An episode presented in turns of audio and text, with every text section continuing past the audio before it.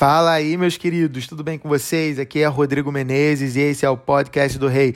Antes de eu iniciar a mensagem, já vai lá no Instagram, procura por Rei Rodrigo Menezes, me segue e também, independente da plataforma onde você está me escutando nesse exato momento, já segue o perfil, se inscreve para você receber mais podcast, mais mensagens como essa, beleza? Hoje eu quero falar sobre profecia e eu quero ler com vocês números 11 e 16. Fala assim: O Senhor disse a Moisés: Reúna para mim 70 homens dos anciões de Israel, que você sabe que são anciãos e superintendentes do povo, e traga-os diante da tenda do encontro para que estejam ali com vocês. E aí agora você vai lá para o versículo 24, que fala assim: Moisés saiu e contou ao povo as palavras do Senhor. Ele reuniu setenta homens dos anciãos do povo e os pôs ao redor da tenda. Então o Senhor desceu na nuvem e falou com Moisés, e tirando do espírito que estava sobre Moisés, o pôs sobre aqueles setenta anciãos. Quando o espírito repousou sobre eles, profetizaram, mas isto nunca mais se repetiu. Porém, dois homens ficaram no arraial um se chamava Eldade e o outro Meldade. O Espírito repousou sobre eles, porque estavam entre os inscritos, mesmo que não tivessem ido até a tenda, e profetizavam no arraial. Então um jovem correu e anunciou a Moisés: Eldade e Meldade estão profetizando no arraial. Josué, filho de Num, auxiliar de Moisés, um dos seus escolhidos, respondeu e disse: Moisés, meu senhor, ordene para que parem com isso. Porém, Moisés lhe disse: Você está com ciúmes de mim? Eu gostaria que todo o povo do Senhor fosse profeta, que o Senhor lhes desse o seu espírito. E não é isso que acontece muitas das vezes, né?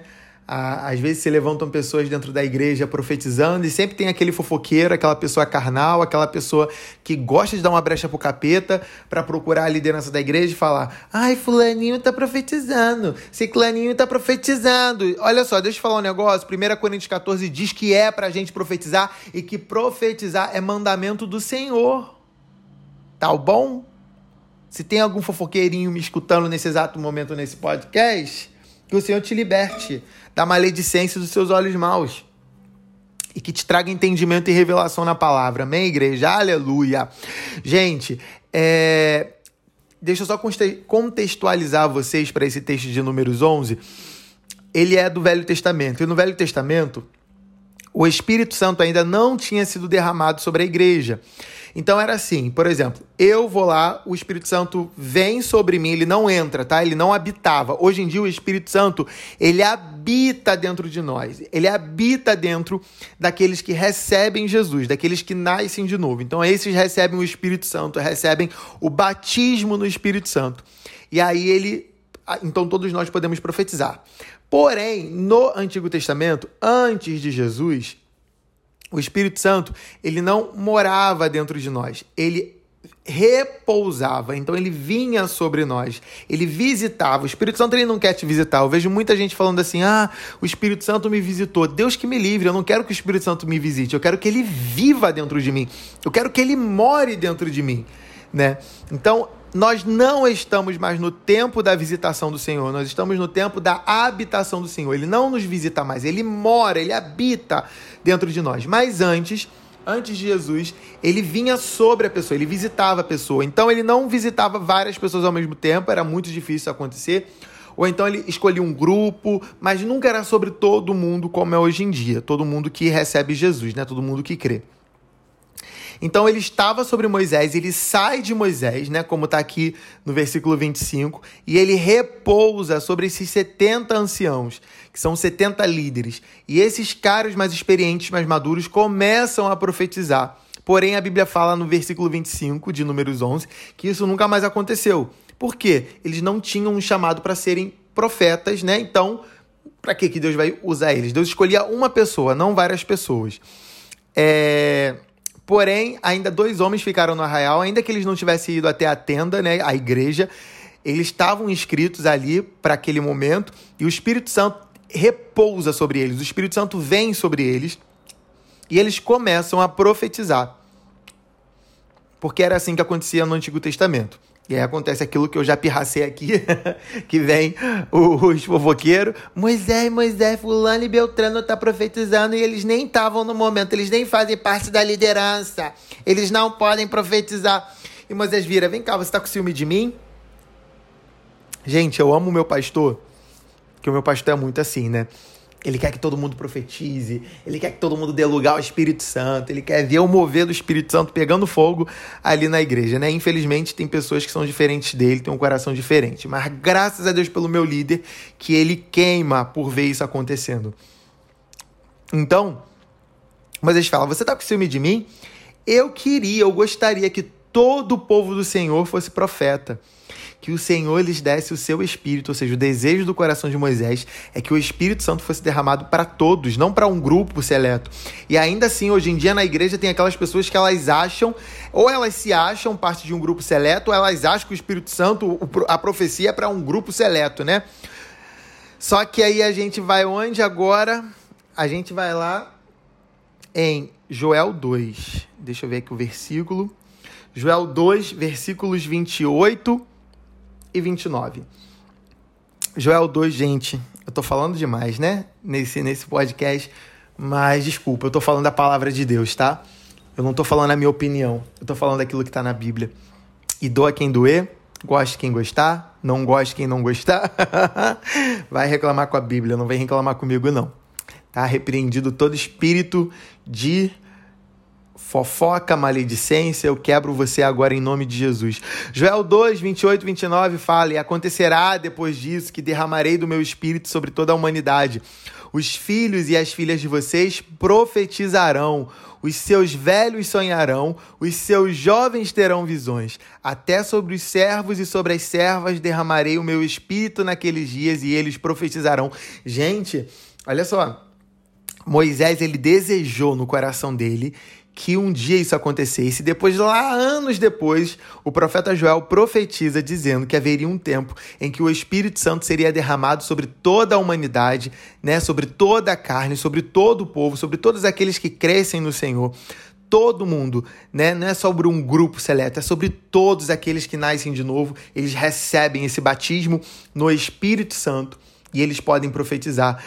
Uma das coisas que eu já percebi quando nós somos muito proféticos, às vezes a gente não percebe e a gente está profetizando. Às vezes a gente pensa que é um desejo do nosso coração, é algo que veio simplesmente na, nossa mente e não é. É o Senhor já usando a nossa boca. E Moisés aqui fala: Eu gostaria que todo o povo do Senhor fosse profeta e que o Senhor lhes desse seu espírito. E eu, Rodrigo, agora é meu achismo, tá?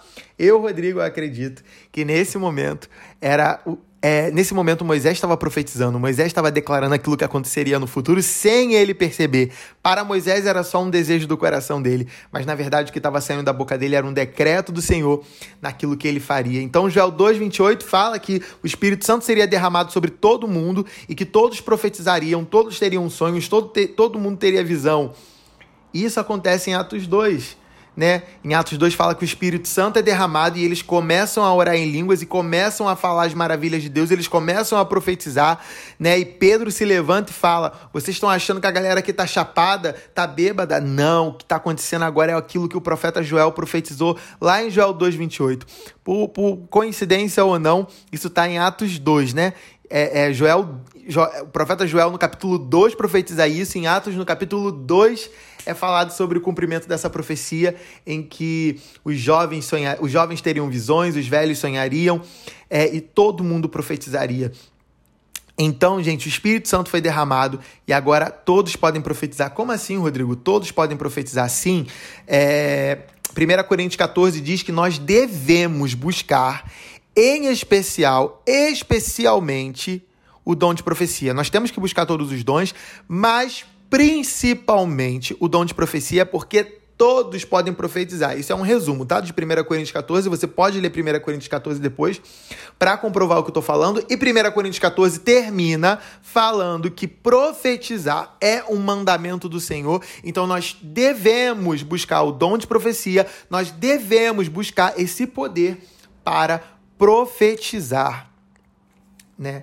Está acessível, né? O telefone do pai não está ocupado. a gente tem livre acesso, a linha é direta. A gente liga pro pai, ele atende, ele fala com a gente, a gente comunica aquilo que ele está falando com a gente. Você é profético, sabe? Todos são todos podem profetizar, tá, gente? Mas nem todos são profetas. Deixa eu só ver aqui onde é que está escrito que nem todos são profetas, porque eu esqueci a, o, o texto e graças a Deus a gente tem o Google para mostrar isso. Ah, sim. Em Efésios 4:11 fala que alguns foram chamados para serem profetas, tá? Se, profetizar não é o que te faz um profeta. O profeta é um líder da casa de Deus. Né? Hoje em dia eu sei que as pessoas elas só falam pastores, pastores, pastores. Eu mesmo fui ungido a pastor e eu não sou pastor. Eu não tenho esse lado, essa veia pastoral em mim né? Eu entendo que quando a minha igreja me ungiu a pastor, ele me ungiu porque é um cargo que a igreja tem, é uma forma de honrar e reconhecer a liderança e uma voz de liderança ali dentro, mas eu, Rodrigo de chamado, eu não sou um pastor. A Bíblia fala em Efésios 11 que existem cinco chamados ministeriais, são os cinco chamados para liderar a igreja, né? Que fala que alguns ele chamou para apóstolos, outros para profetas, outros para evangelistas, outros para pastores e outros para para mestres. Então existem cinco ministérios dentro da igreja: apóstolos, profetas, evangelistas, pastores e mestres. Dentro daquilo que eu vejo, eu acho, tá? Eu ainda não posso afirmar isso com todas as letras, é só o tempo que mostra isso. Mas eu acho que o meu chamado é para ser um apóstolo ou para ser um profeta. Mas ainda que você não seja um apóstolo, um profeta, um evangelista, um pastor, um mestre, você é chamado para ser, para ter uma veia de um dos cinco ou um pouco mais de um dos cinco. É, você pode ser apostólico, mas você pode não ser um apóstolo. Você pode ser profético, mas você pode não ser um profeta. Você pode ser evangelístico sem ser evangelista. Você pode ser pastoral sem ser um pastor. E você pode ser educacional, né? Ser uma pessoa voltada para o ensino e ainda assim você não ser um mestre. Tá tudo bem, tá? A gente está falando de líderes da igreja. Às vezes você não foi chamado para ser um líder na igreja, mas para fluir um pouco nesses dons, né? Ou os dons apostólicos, ou proféticos, ou evangelísticos, ou pastorais, ou educacionais, né? De ensino. Então, é... todos podem profetizar, mas nem todos são profetas. Você pode ser profético sem ser profeta. Volto a repetir: profeta é o cara que está liderando ali a parada, que está conduzindo. Eu acredito que o cara que tem um chamado para profeta, ele é um profeta, não é porque ele profetiza, mas é porque ele libera decretos para a nação, ele libera decretos para a igreja. O meu pastor, por exemplo, ele, é, ele foi ungido apóstolo, né? Mas há uns anos atrás, há muitos anos atrás, ele foi ungido a profeta na igreja local dele, antes dele liderar a igreja hoje que ele lidera.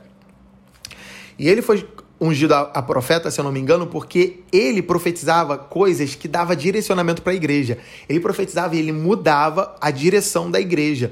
Então eu acredito que um profeta ele vai fazer isso, ele vai mudar a direção da igreja e ele vai mudar o destino de uma nação, sabe? Eu acredito que o profeta ele tem uma unção especial sobre ele para dar destino, para mudar a realidade das pessoas, sabe? Nada ia acontecer, mas quando o profeta falou, brum, tudo mudou. Isso é o que eu acredito, tá? Aí, mais uma vez, é o meu achismo, é o que eu acredito.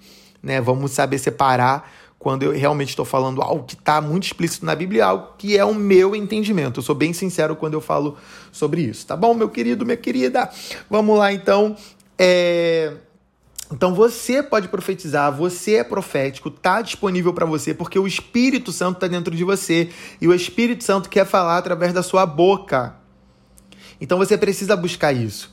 Rodrigo, eu tenho medo de errar. Se você errar, você vai pedir desculpa. E, e glória a Deus se você errar. Que bom que você errar, porque isso vai, na verdade, quebrar o seu ego. Isso, na verdade, vai tirar todo o orgulho do seu coração, toda a arrogância e prepotência. Todas as vezes que alguém profético erra uma profecia, é lindo demais. Todas as vezes que alguém profético erra uma palavra de conhecimento, é lindo demais. Por que, que é lindo demais? Porque a pessoa tem que botar o rabinho entre as pernas e reconhecer que errou e pedir desculpa. E se você errar, é só você pedir desculpa. Me perdoa. Eu vi uma vez uma pessoa me mandou uma mensagem, ela mandou pro meu líder dizendo que ele profetizou algo na vida dela que não se cumpriu, que não tinha nada a ver. Ele errou tanto a profecia quanto a palavra de conhecimento e ele pediu perdão a ela. Ele falou assim: Poxa, me perdoa se, se, se o que eu falei não foi de Deus para você. Me perdoa. E não tem problema pedir desculpa. Nós precisamos ser humildes e pedir desculpa. Então a gente não pode ter medo de errar, porque o medo, ele é o oposto do amor. E a palavra de Deus diz a palavra de Deus diz em 1 João 4,18 que no amor não existe medo, pelo contrário, o perfeito amor lança fora todo medo, porque o medo envolve medo de consequência, medo de castigo, medo da vergonha. E quem teme não é aperfeiçoado no amor. Então a gente não pode ter medo de profetizar, a gente não pode ter medo de falar aquilo que a gente tem sentido de Deus, que a gente acredita que é Deus que está falando, a gente precisa falar. O problema é que quando a gente fala, a gente quer fazer um drama, a gente quer fazer todo um teatro, a gente já quer chegar, sei lá, sapateando no poder e falando assim diz o Senhor. Gente, para com isso. Não sai falando assim diz o Senhor. Eu não falo assim diz o Senhor. Eu acho que se você já é uma pessoa profética, você é um profeta muito maduro, experimentado na palavra, experimentado no Senhor, você vai saber a hora que realmente é o Senhor falando, e tudo bem se você falar assim diz o Senhor. Mas a Bíblia também fala em 1 Coríntios 14 que nós devemos colocar à prova as profecias, nós devemos testar as profecias. Então, como que eu vou discernir essa profecia? Como que eu vou colocar à prova se você já está falando que foi o Senhor que falou com você? Se você está falando que foi o Senhor que falou com você, não tem mais como colocar à prova. Então o que, que eu faço? Eu falo, olha, eu tô sentindo tal coisa. Eu tô sentindo isso. Faz sentido para você? Eu pergunto, não tenho problema nenhum em perguntar se faz sentido, porque sim, eu posso errar. Eu já vi gente falando assim, diz o Senhor, gente que acerta, gente que é homem de Deus, que eu não vou citar nomes aqui porque vocês conhecem, eu não quero me complicar, mas eu já vi homens de Deus dizendo, ah, assim diz o Senhor, o Senhor tá falando que não sei o que, não sei o que lá, e a pessoa errou e errou muito feio. Nós, e, e não tem problema de perguntar, faz sentido? Eu pergunto, faz sentido? Porque sim, eu posso errar. Eu sou humano, gente, eu não sou Deus, não. Eu, tenho, eu sou de carne e osso, e eu posso ter entendido errado, sim. E quem é que vai me testificar isso? A pessoa. E se ela falar que não faz sentido, tá tudo bem, eu tô aprendendo a ouvir a voz de Deus. Rodrigo, você, esses anos todos no evangelho, mas você é minha referência, você tá aprendendo a ouvir a voz de Deus? Claro que eu tô. Eu tô crescendo ainda no Senhor e vou crescer até aquele grande dia. Eu não vou parar de crescer, não. E eu, eu, eu, eu quero tirar do meu coração qualquer arrogância. Eu poderia chegar aqui agora nesse podcast e pagar de super espiritual, de super maduro, de super aquilo. Eu não vou fazer isso. E se você não quiser mais me ouvir, se você não me considerar mais homem de Deus por causa disso, o problema é de vocês. Eu não tô nem aí. Vocês não vão mudar em nada na minha vida. Eu prefiro estar tá bem com o Senhor, prefiro continuar crescendo do que deixar arrogância e soberba entrar no meu coração e eu nunca mais crescer. Porque a palavra de Deus diz que Deus resiste ao soberbo. Tá lá em Tiago, Deus resiste ao soberbo, mas dá graça ao humilde. Tá em Tiago 4, se eu não me engano. Deus resiste ao soberbo. Eu não quero que o Senhor me resista. Eu quero que ele libere mais graça, porque quanto mais graça eu receber, mais eu vou profetizar.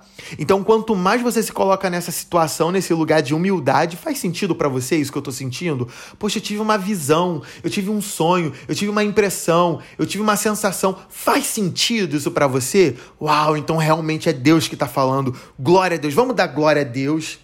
Agora, quando você já sei, assim diz o Senhor, e você já sai falando porque você quer imitar os grandes profetas, porque os grandes profetas realmente eles fazem isso, porque eles têm certeza do que eles estão falando, porque eles já são experimentados, aí você quer fazer também, e aí, né? Ninguém mais. Aí, olha, eu já vi tanta besteira acontecendo por causa disso, gente, só Jesus. Então nós precisamos colocar a prova. É, é, é, todas as coisas. Por quê? Porque a profecia, gente, ela vem para fortalecer, encorajar e consolar ou confortar, né? Tá lá em 1 Coríntios 14, 3, que a profecia, ela edifica, encoraja e consola. Como que eu sei que uma profecia, ela não é de Deus? Como que eu sei que uma profecia é uma palavra, sei lá, que tá vindo do diabo ou tá vindo da alma daquela pessoa, do desejo simplesmente daquela pessoa de profetizar? Se não está me edificando, se não está me encorajando e não está me, me consolando, não vem de Deus. Eu já posso descartar. A profecia no, no Novo Testamento, na graça, ela edifica, encoraja e consola. Está escrito na Bíblia, 1 Coríntios 14, 3. Se não está fazendo nenhum desses três, não é de Deus. Rodrigo, como que eu sei que aquilo que eu estou sentindo vem de Deus para eu profetizar para uma pessoa? Vai edificar ela, vai encorajar ela, vai consolar ela? Sim, então é de Deus. Não, não é de Deus, você cala sua boca e você não fala nada. Amém? É, se a gente, se nós que somos humanos, nós temos sonhos para os nossos filhos, né?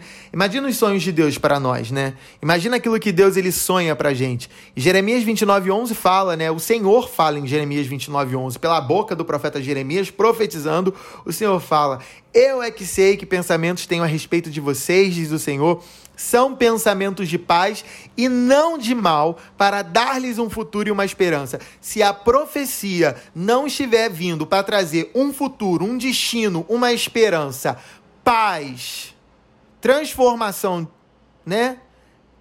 Então ela não é uma profecia de Deus porque os pensamentos de Deus são de paz e não de mal. Os pensamentos de Deus é para dar um futuro e uma esperança, é para prosperar a gente. Então, se essa profecia não está vindo desse lugar, então essa profecia não é de Deus. 1 Coríntios 2,9 fala que nem olhos viram, nem ouvidos ouviram, nem jamais penetrou em coração humano aquilo que Deus tem preparado para aqueles que o amam. Ou seja, Deus quer revelar essas coisas para você. Deus quer revelar, seja no seu coração para alguém ou usar alguém para revelar para você né? Em Isaías 55, do versículo 8 ao 13, fala: Porque os meus pensamentos não são os pensamentos de vocês, e os caminhos de vocês não são os meus caminhos, diz o Senhor.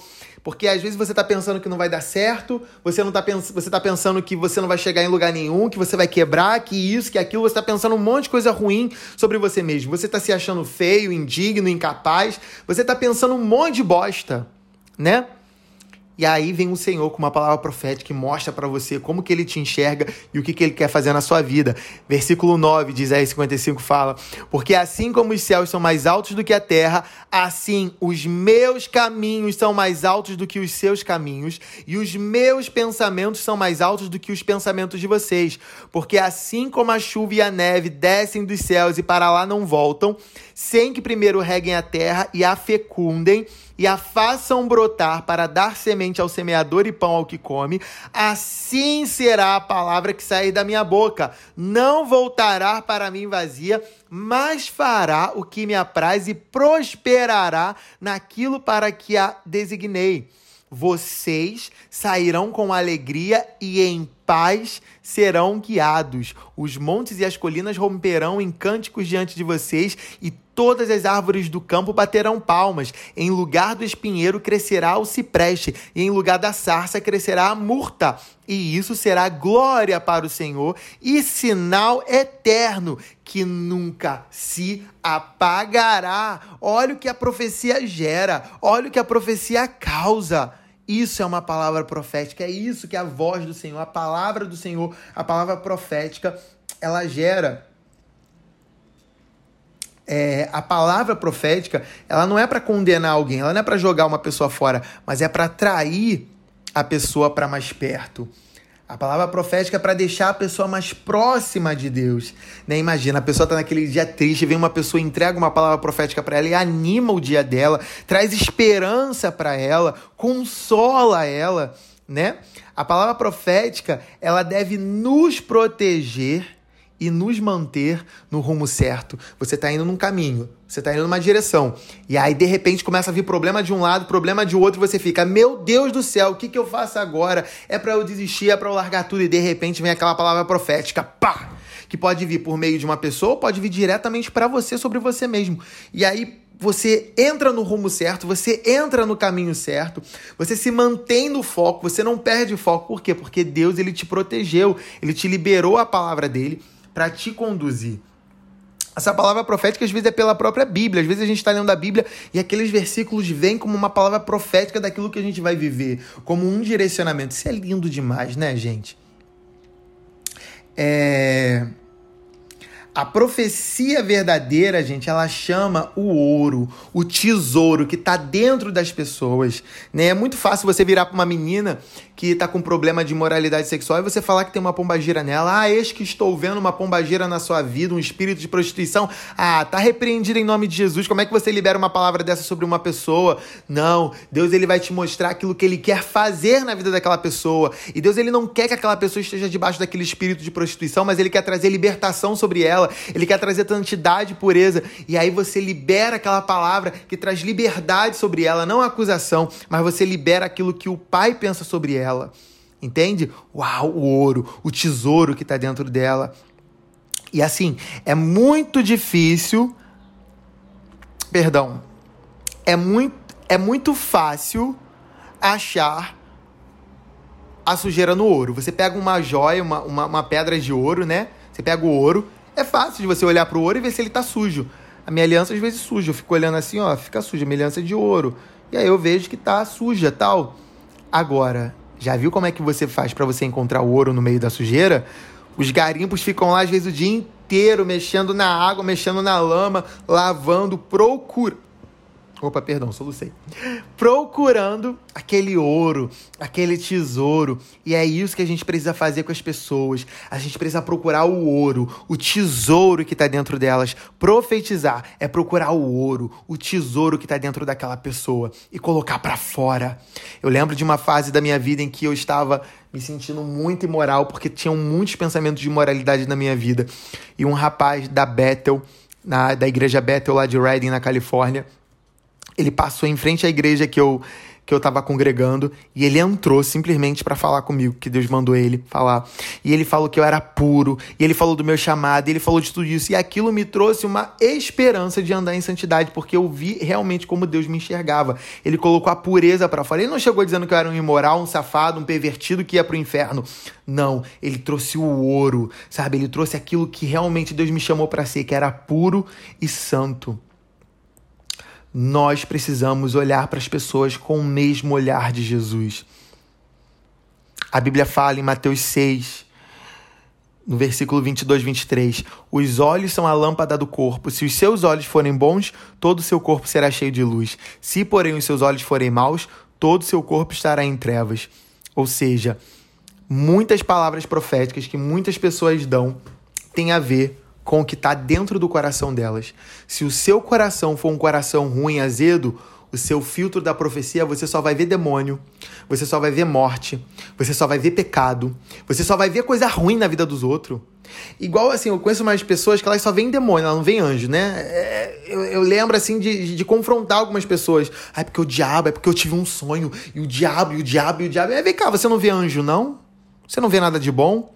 Por quê? Porque o problema está dentro dessas pessoas, porque o coração dessas pessoas é um coração sujo. Por isso que elas só conseguem ver o mal. Elas só conseguem ver aquilo que não presta. Gente, se você for profético, você vai ver quem presta e quem não presta. Você vai ver o pecado das pessoas. Você vai ver aquilo que elas estão fazendo. Você vai saber quem é falso, quem presta. Sabe? Você vai ver. E aí, o que você vai fazer com isso? Você vai fazer fofoca? Porque eu conheço gente que faz isso, tá? Ela usa o dom profético para fazer fofoca. Aí eu bem vi que aquela pessoa bem tá em imoralidade. Ah, eu bem vi que aquela pessoa tá fazendo isso, isso, isso. Ah, pelo amor de Deus, vai se converter. Se você recebe uma visão de Deus, é para você trazer transformação e cura e libertação para a vida daquela pessoa, não para você trazer juízo, julgo, condenação, fofoca. Não, não é para isso. Apontar os erros não vai mudar a vida de ninguém, mas sim mostrar a solução. Já vê aquelas pessoas que só mostram erro? Só mostra erro, erro, erro, erro. Ai, porque isso aqui não tá bom. Ai, porque isso aqui não sei o quê. Por que você não mostra uma solução? É a mesma coisa no profético. Só quer mostrar aquilo que tá errado, só quer mostrar o pecado, só quer mostrar o demônio que tá ali naquela pessoa. Por que você não mostra aquilo que Deus quer fazer? Porque seu coração tá ruim, seu coração tá podre, você precisa se arrepender e deixar o Senhor purificar o seu coração, porque se seus olhos for, se seu corpo, se seu coração for bom, os seus olhos também vai ser bom, você vai enxergar aquilo que é de bom nas pessoas, não o que é de ruim. E se você é o tipo de pessoa que só sabe enxergar o que é de ruim nos outros, você precisa se arrepender e buscar cura no seu coração. Seu coração precisa ser purificado, para os seus olhos serem puros também. Então, gente, a profecia no Novo Testamento, ela não é para me afastar de Deus, ela é para me aproximar de Deus. No Velho Testamento, os profetas se levantavam para mostrar o pecado do povo. Só que agora no Novo Testamento mudou. Agora o Velho Testamento é para mostrar povo, sim, vocês pecaram, mas olha, tem um novo e vivo caminho. Venham por ele, porque agora tem santidade e pureza para vocês. Nós fomos chamados para levantar pessoas, não para derrubar elas. Você já viu pessoas que foram criadas debaixo de maldição? Você não vai dar nada, você não vai ser ninguém, você não presta, você é uma prostituta, você é uma vagabunda, você é um vagabundo, você é isso, você é aquilo. como que é o crescimento dessas pessoas? As pessoas elas crescem e elas crescem tipo assim, cheio de problemas na alma, cheio de problemas de rejeição, cheio de problemas de autoconfiança, né? Porque elas foram criadas debaixo de um ambiente abusivo e tóxico. Mas você já viu pessoas que foram criadas por famílias que os pais apoiavam os sonhos, que os pais falavam, cara, você é inteligente, você vai dar certo, você vai vencer. Você já viu que essas pessoas são muito mais confiantes, elas são muito mais, né, fortes, assim, no sentido de emocionalmente por quê? Porque elas cresceram num ambiente de palavras de afirmação. E Deus, ele quer liberar palavras de afirmação sobre você. Eu cresci debaixo de um ambiente tóxico e abusivo, mas chegou um tempo em que o Espírito Santo começou a falar para mim o quanto eu era lindo, o quanto eu era inteligente, o quanto eu era forte, o quanto eu era capaz, o quanto eu ia vencer, eu já era vencedor, né? E isso mudou a minha vida, isso mudou a minha postura, isso mudou a maneira de eu me relacionar com as pessoas. Inclusive a maneira de eu profetizar, porque eu era esse tipo de pessoa que só via demônio, que só via pecado. E Deus ele teve que me ensinar a olhar as pessoas da mesma maneira que ele enxerga. Né? Em João 3,16 fala, porque Deus amou o mundo de tal maneira que deu seu Filho unigênito, para que todo aquele que nele crê não pereça, mas tenha vida eterna, porque Deus enviou o seu Filho ao mundo, não para que condenasse o mundo, mas para que o mundo fosse salvo por ele. Ou seja, Deus, ele não quis condenar o homem. Deus, ele quer salvar o homem. Por quê? Porque Deus é bom. Deus é bom, então ele quer salvar, ele ama, então ele quer salvar, ele não quer condenar. Então a sua palavra profética, ela não é para condenar, ela tem que salvar, ela tem que transformar. Quem gera condenação e acusação é o diabo. É o diabo que gera condenação e acusação na vida de, dos outros. Jesus não. Jesus ele não levava acusação sobre ninguém. Sobre os religiosos, sim, né, gente? Porque com religioso, ó, era raça de víboras. Ele esculachava com os religiosos, com os hipócritas, né? Mas com as pessoas, com os pecadores, não. Jesus, ele ele amava aquelas pessoas, ele, ele, ele curava aquelas pessoas, ele dava palavras de afirmação sobre aquelas pessoas. A profecia ela vai revelar o coração de Deus, e o coração de Deus ele não é um coração ruim, ela vai revelar o humor de Deus, e Deus está de bom humor. Né? A gente pode ver a mulher do poço, quando Jesus encontra ela, ela sai impactada pelas palavras de Jesus e ela evangeliza aquele povo sobre o Messias, ela fica, ela, ela, ela, ela se converte, ela é tocada por Jesus. A mulher adúltera também que ia ser apedrejada, Jesus vira para ela e fala: "Cadê seus acusadores?" Porque ele vira pro povo, né, e fala: "Quem não tiver pecado que atire a primeira pedra". Ninguém tira tira, atira a pedra nela e ele fala: Olha, não tem mais ninguém para te condenar, nem eu mesmo. Vai ler esse texto, ele fala: Nem eu mesmo te condeno. Por isso, então, vai e não peques mais. Ele podia falar: Você é uma safada, você é uma adúltera, você se converte, porque senão você vai pro inferno. Mas ele vira para ela e fala: Olha, eu não vim para condenar, eu vim para te salvar eu não te condeno. Então vai, porque eu não te condeno. Porque você não está mais debaixo de condenação, como está lá em Romanos 8, né? Que não existe mais condenação para quem está em Cristo. Porque eu não te condeno, então você vai e você não peca mais. Olha a diferença. Ah, safada, vagabunda, piranha. Não, Jesus não faz isso. Ele fala, cara, eu não te condeno. Vai e não peques mais. Olha a diferença da palavra que Jesus libera para a mulher adúltera. O jovem rico também que pergunta para Jesus o que ele precisa fazer para herdar a vida eterna. A Bíblia é bem explícita quando ela fala: Jesus o amou e por isso disse: então vende tudo que você tem e dá aos pobres, porque Jesus sabia que o coração dele estava nas riquezas e não dá para seguir Jesus e seguir a mamão aquele jovem rico, infelizmente, ele fica triste, ele vai embora. Mas a Bíblia fala que Jesus o amou. Jesus não acusou ele. Jesus não falou: seu coração está nas riquezas, seu safado, seu sem vergonha, seu, você não é generoso, você é isso. Não, Jesus não falou. Jesus só falou: vende tudo então, dá para os pobres. Se você me ama, me segue. Entende? É... As pessoas que Jesus curava, né? Geralmente Jesus falava: os seus pecados estão perdoados. Isso era lindo demais, né? É, é, é... Ou então ele falava, depois que ele curava as pessoas, né? Vai, não peca mais não, para não acontecer coisa pior com você. Eu te amo, cara. Não faz mais isso não. Ele não trazia condenação e acusação, ele trazia perdão. E é isso que a palavra profética tem que trazer. Pedro, né, quando reencontra Jesus, depois de ter negado a Jesus, eu não ia ter coragem, eu não ia ter cara de olhar para Jesus também E Jesus virar para Pedro e ele ama Pedro, dá vontade de chorar, gente, porque quantas vezes a gente não negou Jesus e Jesus, ele. Eu lembro da minha vida e da minha história e dá vontade de chorar. Mas Jesus vira para Pedro e fala: Pedro, tu me amas, então apacenta minhas ovelhas. Não, seu safado, seu sem vergonha, você me traiu, seu traidor. Não, não, não, não, não. Jesus não faz isso. Ele vira para Pedro: Você me ama mesmo? Você tá arrependido mesmo? Cara, então cuida das minhas ovelhas, apacenta a minha igreja, cara. Uau, eu te chamei, cara, eu te chamei para isso. Aquela palavra que eu liberei lá em Mateus 16, que eu falei sobre você, que sobre você eu ia começar a igreja, isso ainda tá de pé, não é porque você errou que, que isso passou, não. Você tá arrependido, eu sei, você me ama mesmo. Então vai lá e cumpra aquela palavra que eu liberei sobre você lá atrás. Tá de pé ainda, eu não vou desistir de você. Eu não vou rejeitar você.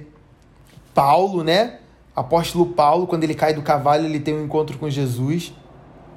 Paulo matava a igreja. Paulo estava matando os cristãos. Ele tem um encontro com Jesus e Jesus pergunta: por que, que você está fazendo isso comigo, cara? Por que, que você está me perseguindo? E, a, e Paulo é transformado. Gente, esse é o nosso Jesus e a profecia ela tem que ser assim.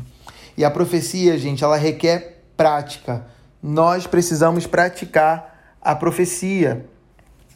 É, é como se fosse um músculo. Todos os dons, gente. Dom de línguas, dom de palavra de conhecimento, que eu vou falar mais pra frente. É dons de curar. Quanto mais você exerce, mais você treina o seu músculo e você vai recebendo mais, porque a Bíblia fala que você recebe segundo a medida que você tem de fé. Então, quanto mais você entrega uma palavra profética e aquilo se cumpre e aquilo faz sentido para a pessoa, aquilo vai aumentando a sua fé e você vai praticando. E quando você vê, você está profetizando coisas assim mirabolantes. Você fica assim, uau, né? Rodrigo, se eu errar, eu sou um falso profeta? Não.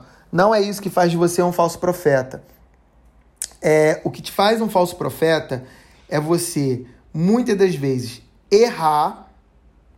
Perdão, é muitas das vezes você acertar, porque o falso profeta ele acerta, tá, gente? Tem um falso profeta, inclusive no Rio de Janeiro, bem famoso, bem famoso mesmo. Pensa naquele cara que é bonito, que profetiza e você acredita nele, e você segue ele, você acha incrível o que ele fala. Eu sei de coisas dos bastidores da vida dele que eu posso garantir que ele é um falso profeta, porque ele busca glória para si. O falso profeta ele vai buscar os três pilares do, do, do, do que um coração ruim deseja. O que, que é? Que é dinheiro, fama ou poder e sexo, né? Pornografia, imoralidade sexual. Então todo falso profeta ele vai estar envolvido com um dos três.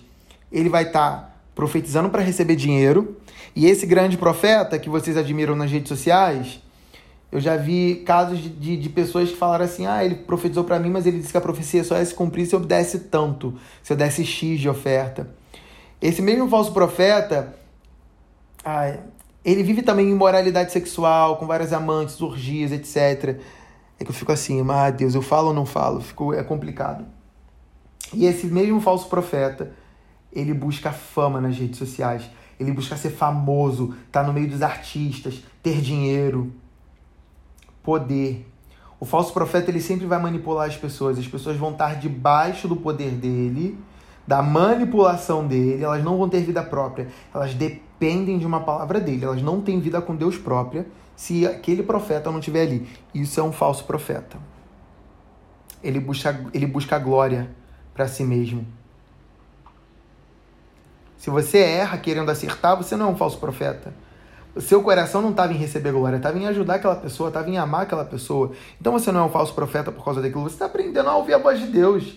Tanto é que em 1 Tessalonicenses 5,20 fala: não desprezem as profecias, examinem todas as coisas e retenham o que é bom. Ou seja, você vai examinar as profecias e aquilo que for para você, você vai trazer, aquilo que não for para você, você vai rejeitar, você vai colocar para fora e tá tudo bem. Porque a pessoa às vezes está errando porque ela está tentando acertar. Entende? Ela não quer glória para ela. Mas quando você erra e você fica com vergonha, quando você erra e você fica chateado, isso já mostra que no seu coração você tem um, uma sementinha para ser um falso profeta. Por que, que você ficou chateado? Por que, que você ficou triste? Por que, que você ficou envergonhado? Por causa do seu ego, do seu orgulho. Então isso já mostra que tem uma semente de falso profeta dentro de você. E se você tem medo de errar porque você tem vergonha do que as pessoas vão falar de você, cuidado porque tem uma semente de falso profeta dentro de você e você precisa se arrepender. Você precisa ter coragem de falar e ainda que as pessoas te humilhem porque você errou, o seu coração não estava em trazer glória para você, estava em ajudar aquelas pessoas. Por isso que nós não podemos ter medo de errar. Nós, nós precisamos estar cheios do amor, como eu acabei de ler, que o perfeito amor lança fora todo medo, como está em 1 João 4,18. Nós precisamos estar aperfeiçoados nesse amor, porque quando nós estivermos cheios de amor, a gente vai amar tanto as pessoas que a gente não vai reter as palavras proféticas sobre elas, porque a gente sabe que aquela palavra pode mudar a vida daquela pessoa. Tá tudo bem errar, mas essa profecia ela precisa ser testada. Por isso que você não tem que falar no momento assim, diz o Senhor. Você fala, eu tô sentindo, eu tive uma visão, eu tive um sonho, eu tive um pressentimento, eu tive uma impressão. Porque você ainda está aprendendo. Antes de você entregar uma palavra, checa se, se você gostaria de receber aquilo para você. Não entrega para os outros aquilo que você não quer receber. Não profetize casamentos. Não profetize filhos. Não profetize datas se você está começando nessa parada agora. Porque você pode errar e destruir o emocional de uma pessoa. E eu já vi pessoas que se casaram por conta de palavra profética, que receberam, e o casamento deu mal. Deixa eu falar um negócio. Todas as... Tem casamentos que eu vejo, tem namoros e noivados que eu vejo que vai dar merda. Perdão a palavra. Que vai dar muito ruim. Eu vejo assim na cara, eu falo assim, cara, isso aí vai dar muito ruim. Só que quando a pessoa chega para mim ela fala, Deus me falou, eu não me meto. Porque ela já tá falando que Deus falou com ela, se Deus falou, eu que não vou me meter. Eu não vou colocar a prova, porque você já tá falando que Deus falou. E eu tô falando de relacionamento, mas isso é para tudo na sua vida. Cuidado com aquilo que você fala que Deus falou, quando na verdade Deus não falou. Porque você pode errar. Porque você é falho, você é humano. A pessoa que te entregou a palavra profética, ela pode errar. E tá tudo bem, porque ela é humana, ela não é Deus. Ela é falha e ela pode errar. Então a gente não vai profetizar casamentos, filhos, datas, sem que realmente a gente já esteja experimentado totalmente nessa palavra e a gente já seja maduro em palavra profética. Eu acho que é isso que eu tenho aqui para vocês. Eu quero te desafiar, você que está ouvindo esse podcast, sabe? Começa a pedir, Deus, me dá uma palavra profética para alguém me dá um sonho, me dá uma visão. Começa a pedir isso e o Senhor vai começar a te entregar coisas. E você vai ativar as pessoas. Eu lembro que antigamente, às vezes eu pregando, eu nem sabia que aquilo era uma palavra profética. Eu estava pregando uma palavra e as pessoas falavam: Cara, a palavra que você pregou hoje foi toda para mim. Isso foi uma palavra profética, porque eu destravei o destino daquela pessoa. Amém? Que o Senhor use você. Qualquer dúvida, me chama no Instagram, que eu falo com vocês lá. Tamo junto. Deus abençoe. É nóis.